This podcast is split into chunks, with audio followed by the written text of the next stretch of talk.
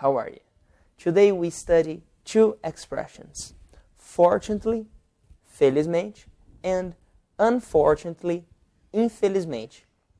You can use fortunately and unfortunately with different contexts, with many different contexts. For example, I lost my wallet yesterday. Fortunately, my documents were at home.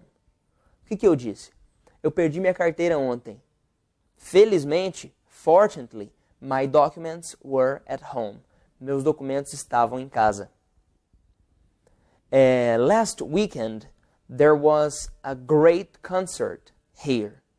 Final de semana passado, tinha um ótimo show aqui. Lembre-se que concert é um musical show. Last weekend, there was a great concert here. Unfortunately, I couldn't go.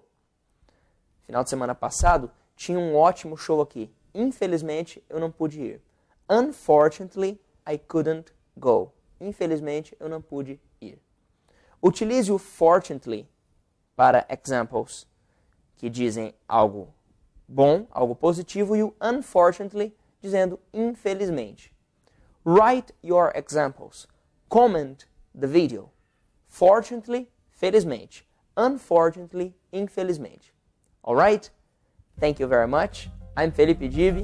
See you next time.